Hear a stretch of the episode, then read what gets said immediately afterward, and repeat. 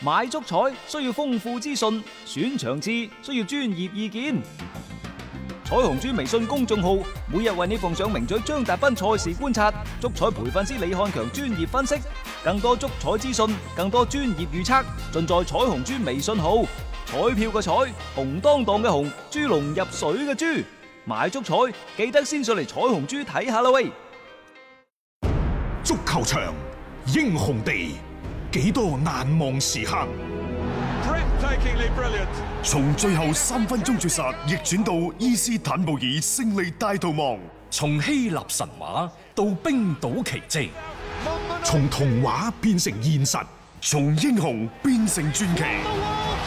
最偉大嘅球員，最不可思議嘅入球， Extraordinary entertainment. 勝敗之間只有一線，神奇之處，魅力所在，只可意會，更可言傳。足球新勢力。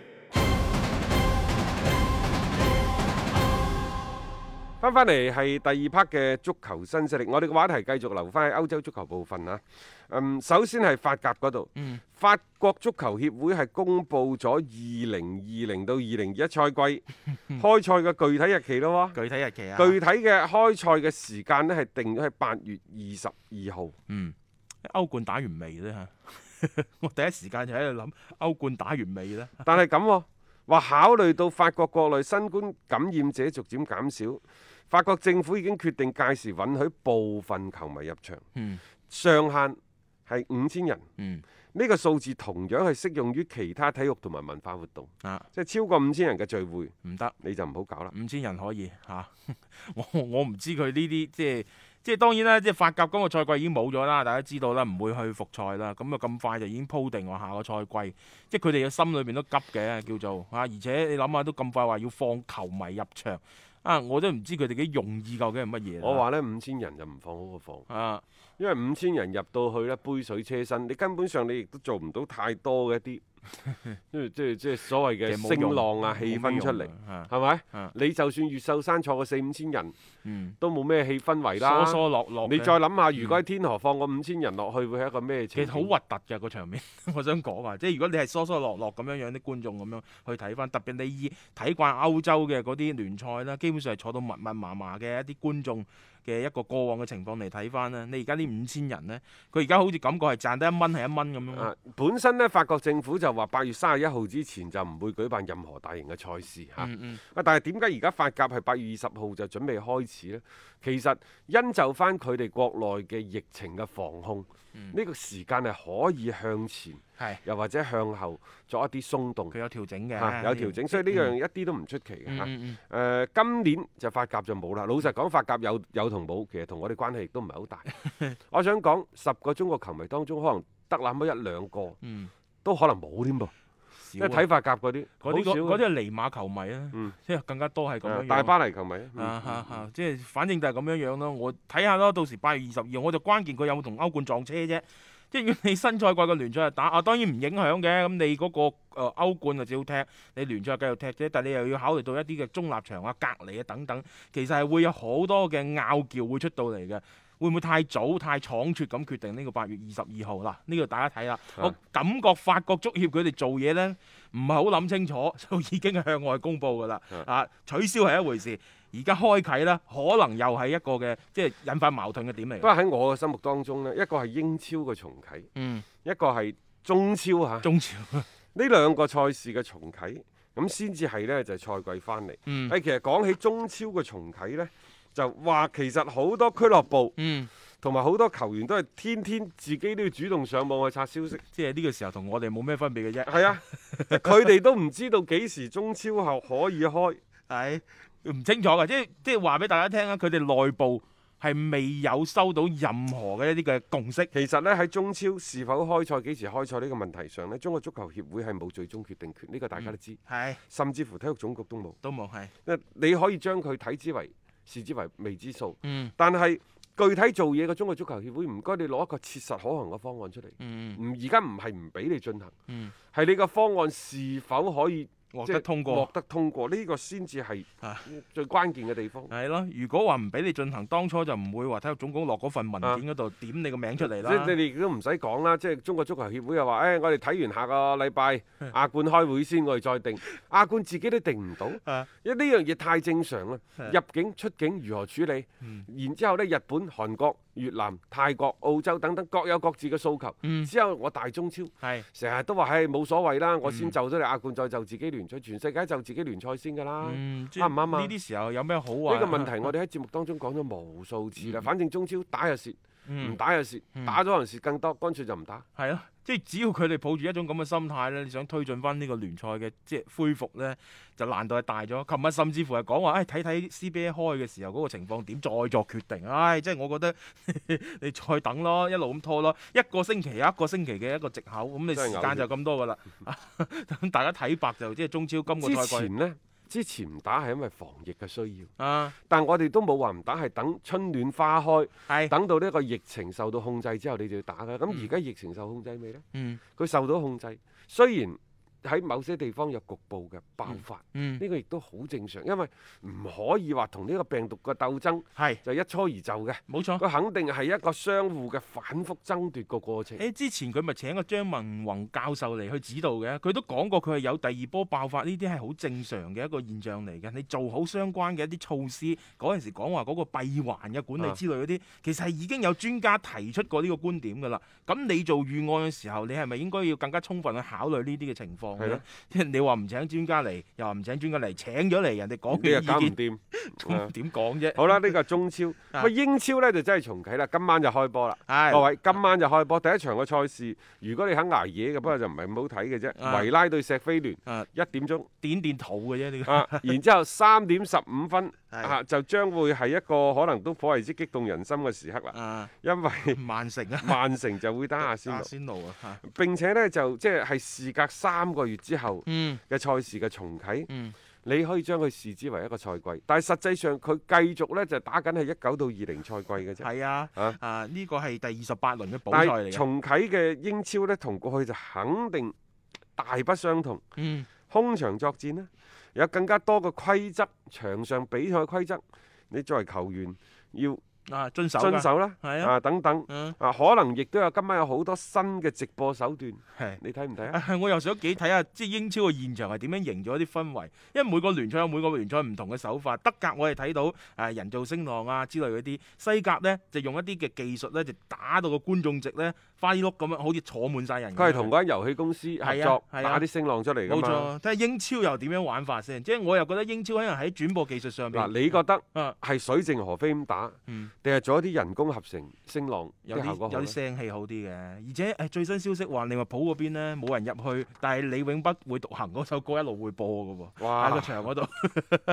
咁即係呢啲咪就係你去塑造一個主場嘅氣氛，你可以諗辦法噶嘛。呢啲又唔會話好影響到球員喺場上面嘅一個表現嘅。但係佢係現場，佢會係即係通過嗰個高音喇叭放出嚟嗰只歌。誒嗱，我哋睇到嘅聲浪其實係經過呢一個轉播機構合成，係，實際上你現場嗰度睇波呢，嗯，你係冇佢係嘅。空溜溜嘅。哦可能會出現呢，就呢度入波呢，就輕輕慶祝，哇！喺電視嗰度睇已經嘈翻 天，冧樓㗎係啊，係係等等都有可能嘅。係啦，咁嗯啊，即係所以呢個就即係大家有一種唔同嘅體驗咯嚇。咁、我又覺得，因為英超之前呢一啲嘅轉播技術啦，我覺得係好先進嘅。即係我呢樣嘢係幾期待佢哋喺轉播方面有啲咩嘅表現。就話呢，誒、英超嘅多個看台嗰度有一啲特別嘅改造。啊，點樣改造啊？就話誒、希望就係喺企睇波啲球迷。嗯，都可以將佢哋實時嘅一啲視像呢，就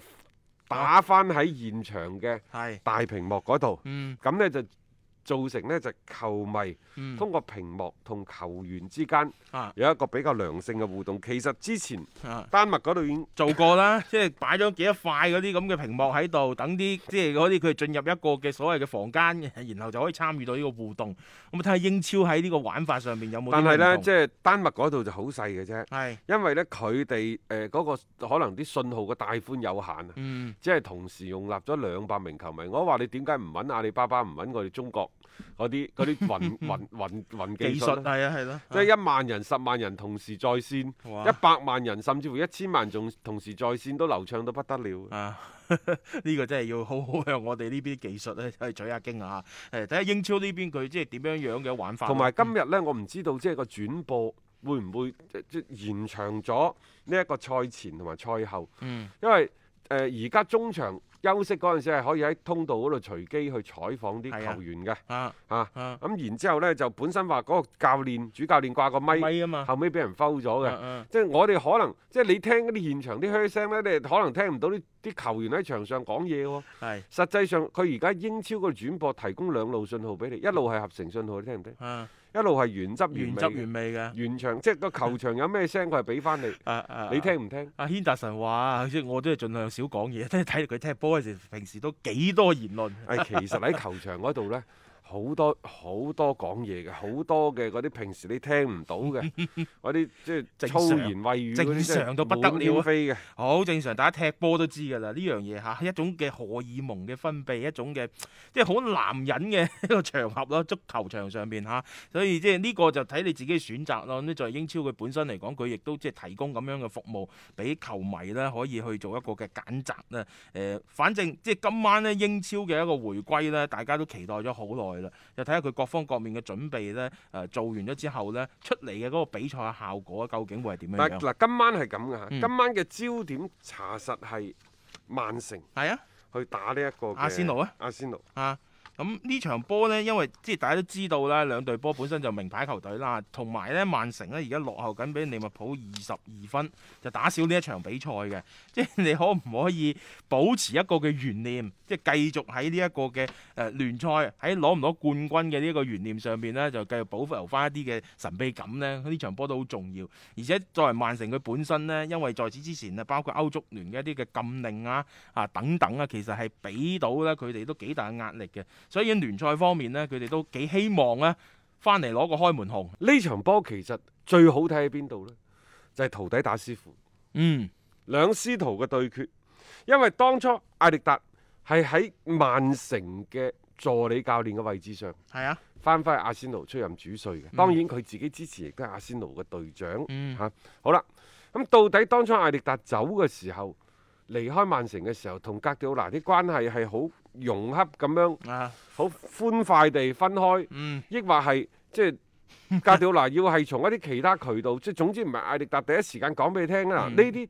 非常之微即妙係。佢覺得唔受尊重咁啊弊啦！即係如果當下，即係嗰一下呢，其實係屬於即係喺賽季嘅中期嘅時候呢，即係嗌艾達過嚟呢去接手翻即係阿仙奴嘅。咁其實曼城亦都係處於一個即係叫衝冠嘅階格段。調拿呢就好睇好艾力達嘅，啊，因為當其時之前啊，有記者曾經問過格調拿話：如果將來有朝一日你離開曼城嘅時候，嗯，你睇到邊個嚟接你嘅班呢？當其時格調拿光頭佬，佢係點咗艾力達嘅名。嗯，而艾力達自己呢，亦都係佢嘅職業生涯嘅規劃呢，其實係好明晰嘅。係，佢年過三十之後，佢就知道佢一定會走上坐上教練席，嗯，所以佢嗰陣時無論係報嗰啲咩歐歐洲嗰啲教練員嗰啲課程啊，啊，然之後佢點解後尾又要過去曼城啊等等，佢都係衝住格調拿去嘅啫嘛，嗯，就係想係出任呢一個嘅主教練。冇錯，佢佢又想喺格迪奧拿身上又學嘢啦，即係 你亦都係積累一啲嘅經驗等等啦。誒，終於俾佢亦都係攞到一個機會咯，即係可以執教咗呢個阿仙奴。而事實上咧，啊艾迪達上任之後執教嘅阿仙奴呢，成績啊各方面係有所改善嘅，即係起碼大家會覺得誒、以前誒、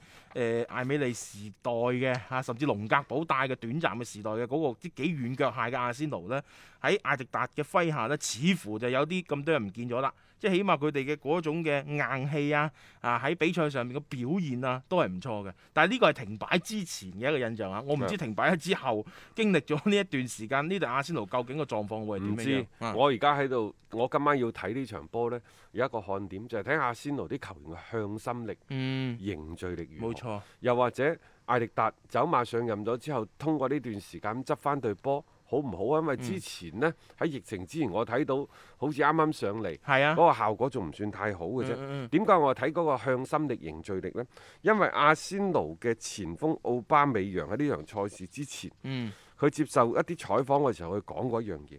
佢話佢是否續約要睇俱樂部嘅態度。誒嗯呢句説話就係啊，引起大家嘅斟酌冇錯，遐想，嗯哼即係話佢願意，佢願意繼續同俱樂部續約，嗯只不過即係接住落嚟睇你俱樂部主唔主動，嗯又或者睇俱樂部嘅態度。就係話，除咗你想幫我續約之外，你有冇一份開嗯出一份有誠意嘅報價報價俾我啊？係啊，即係你識唔識做 啊？呢個又係即係另外一種嘅解讀嚟嘅。因為奧巴美揚呢，佢係咁嘅，佢誒、呃、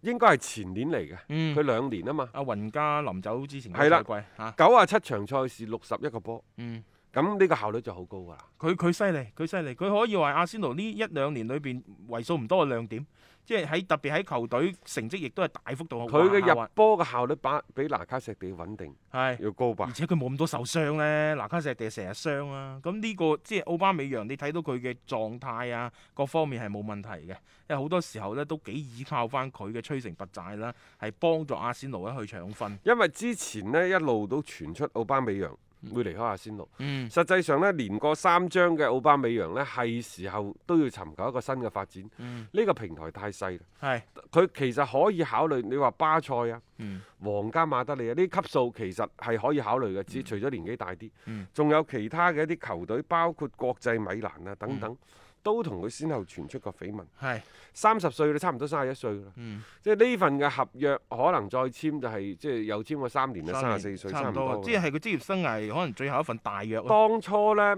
阿仙奴買佢就俾咗多蒙特六千萬嘅，係嗯買翻嚟㗎，買唔返嚟係嘅自由身㗎。買翻嚟㗎，係啊！嗰陣時就係阿雲加臨即係離開阿仙奴之前呢，為球隊可以話係帶嚟呢一筆都係比較好嘅一啊個財富啦。因為奧巴美揚呢，其實喺接受採訪嗰陣時，佢講過，佢話而家佢仲未收到新合同嘅任何嘅提議。嗯誒，啊當然我哋即係佢團隊啊，已經同俱樂部交流咗好幾個月啦。嗯啊，佢哋清楚為何誒、呃到而家咩事情都冇發生嗯。佢哋、有解決呢個問題嘅鎖匙，即係講佢個團團隊啊，隊係啊，嗯即係佢知道點解到而家都未傾掂。係原因因為喺邊度？佢知道阿仙奴俾嘅錢錢唔唔夠夠啊嘛。啊，係啊，然之後佢哋就解決呢個問題嘅鎖匙，即係走人啦。所以佢兜翻轉頭到最尾講，佢話是否續約要睇俱樂部嘅態度。啊啊，呢、個人講嘢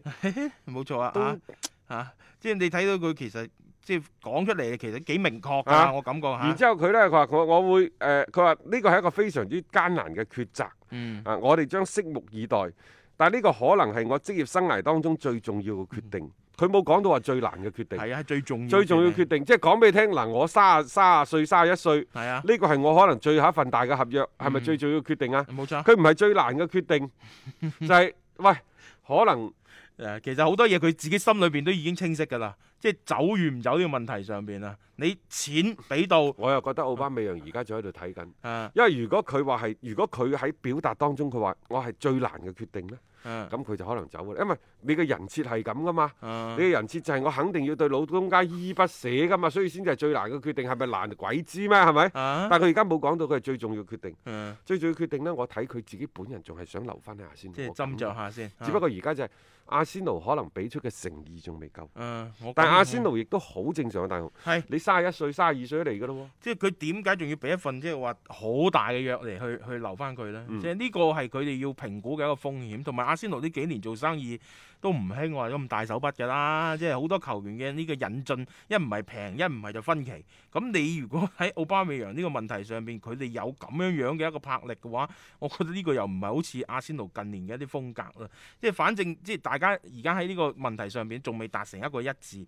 咁樣你擺到喺場上邊呢。有有時幾罩忌喎，嗯即係兩睇嘅啫。一係奧巴美揚用表現話俾你聽，我係值咁樣樣嘅價錢嘅；嗯一唔係呢， 即係謀求後路嘅話，我就錫身啲嘅咯。喎。嗱喺呢場賽事之前呢，大家仲可以一點鐘啊嗰場波啊，啊阿士東維拉對石飛聯，嗯因為石飛聯呢而家聯賽排喺前列位置嘅。係而阿士東維拉係要補組。嗯另外呢，我哋其實喺過去新誒、呃英超停擺呢兩三個月，我哋講格拉利樹呢個名都講得比較多吧。嗯嗯，維拉嘅隊長係啊，啊，我就成日建議利物浦買佢。嗯啊而家呢個曼聯呢，七千五百萬買佢啦，大家可以睇下佢值唔值呢個價。嗯嗱，七千五百萬我認為肯定係虛高噶啦，五六千萬英鎊嗯喺今時今日嚟講，即係佢有户口簿一喎。個中場喎，係哦啊啊係啊，你要㗎可，以考慮，其實係呢個人真係好好波嘅，嗯大家不妨睇睇一點鐘，即係如果時間嗯，係可以允許嘅話，你不妨真係可以睇睇。係啊，嗯而且維拉都真係 保組嗰邊壓力都幾大下嗯㗎，佢哋誒面臨嚟緊嘅賽程亦都比較魔鬼啦，所以即係你要保組嘅話呢，打石飛聯呢種嗱，老實講石飛聯雖然排位高啊，但係事實上佢哋而家係冇咩做嘅，即係你話歐戰對於呢啲球隊嚟講，佢係咪真係必須要去衝擊嗰個嘅席位呢？我兩睇嘅啫，因為保咗組留咗喺英超，並且有一個唔錯嘅排位，其實今年佢哋整體嘅任務已經完成咗㗎啦。復賽對於呢啲球隊嚟講，佢更加都係走過場嘅啫。你你覺得佢想唔想再衝下歐戰嘅我資格？我我其實係有保留英態度超啲球隊呢，對於歐戰，尤其歐聯杯，嗯查實唔係太感冒嘅係啫。啊，我好保留啊。嗱，誒、德甲嗯，佢哋喺空場作戰之後，主場嘅優勢插咗水。係啊，西班牙佢咪開咗一輪嘅，而家嗯第二輪嘅。嗯誒佢哋作出嘅統計呢，第一輪、嗯即係復賽之後第一輪嘅賽事，主場嘅勝勝率比過去下降咗百分之十，啊下降咗百分之十。嗯，係誒，按照咁講呢，我睇下降百分之十到百分之二十係好正路嘅，係，亦就話今晚你會睇翻曼城嘅主場、阿士東維拉嘅主場，嗯你覺得英超嘅主場嘅勝率 會高得去邊呢？阿士東維拉佢哋遭遇嘅係魔鬼賽程啊，各位嗯啊，即係佢除咗話打呢隊波之後，佢剩低嗰啲賽事仲有十場未打。嗯，啊，打完石飛聯之後就要打車路士、嗯紐卡素、狼隊。當然打利物浦嗰陣時，利物浦可能攞冠軍啦嗯。曼聯、啊水晶宮、愛華頓、阿仙奴等等。其實呢啊球隊全呢對手好惡啃嘅，好惡更，因為呢啲波呢，有啲係保組嘅直接嘅對手，嗯因為即係譬如話韋斯咸，嗯亦都有呢就係同樣係爭奪四強或者要殺上歐冠咩愛華頓、曼聯、嗯車路車士路啊嗰士、啲阿啊，仙奴邊個同等你等。放過㗎吓？嗯。即係所以即係其呢實啲人係有需求嘅呢啊即啲係球隊。維拉維拉自己係佢自己都有需求，但你冇咁嘅硬實力啊嘛。如果你再關鍵係連加利殊呢啲比較核心嘅球員呢，都成為咗其他人即係其他球隊羅致嘅對象，咁心態上面你就要揣測下啦。咁啊，另外呢場賽事呢，大家即係除咗睇阿士東維拉嘅隊長加拉利什嘅表現之外呢，仲可以睇下對面啊係石飛聯嗰個門將呢、迪恩軒達臣，個軒達臣點解要睇佢呢？因為當初曼聯係動過心思，嗯，將佢回收嘅。將佢回收翻嚟接替邊個啊？接替大衛迪基亞。係啊，冇講錯啊，係大衛迪基亞，因為即係而家甚至乎都仲有好多嘅討論，就係話曼聯可能嚟緊都會清洗大衛迪基亞，咁留翻呢個位置就俾呢個迪恩軒達臣啦，係回歸到紅魔嘅門前嚇嘅，即係鎮守翻自己球隊嘅一個大門啊嚇。咁當然咧，而家最新嘅消息咧就誒、呃先繼續延長呢個租借嘅合同先，咁啊等佢喺嗰度練練級，因為畢竟咧誒而家呢一位都係二十三歲嘅啫，門將嚟講咧就都後生嘅呢樣嘢嚇。嗯即係所以就唔需要太急，而且迪基亞就似乎如果個狀態 O K，特別係曼聯喺停擺之前，其實整個個走勢係好嘅，就冇必要咧就隨隨便便去喐動一啲嘅球員先啦嚇。嗯嗯咁啊呢個就大家留意翻啦，都係一個看點嚟嘅。今晚一點鐘嘅呢一場嘅比賽，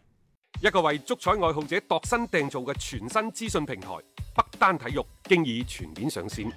北單體育擁有基於北京單場賽事作出全面評估嘅優秀團隊，雲集張達斌、陳奕明、鐘毅、李漢強、呂建軍等大咖，為你帶嚟更專業嘅賽前預測分析以及賽後總結報告。北單體育無需註冊，一鍵辦理。想避免足彩市場起起伏伏，快啲嚟微信搜索公眾號北單體育。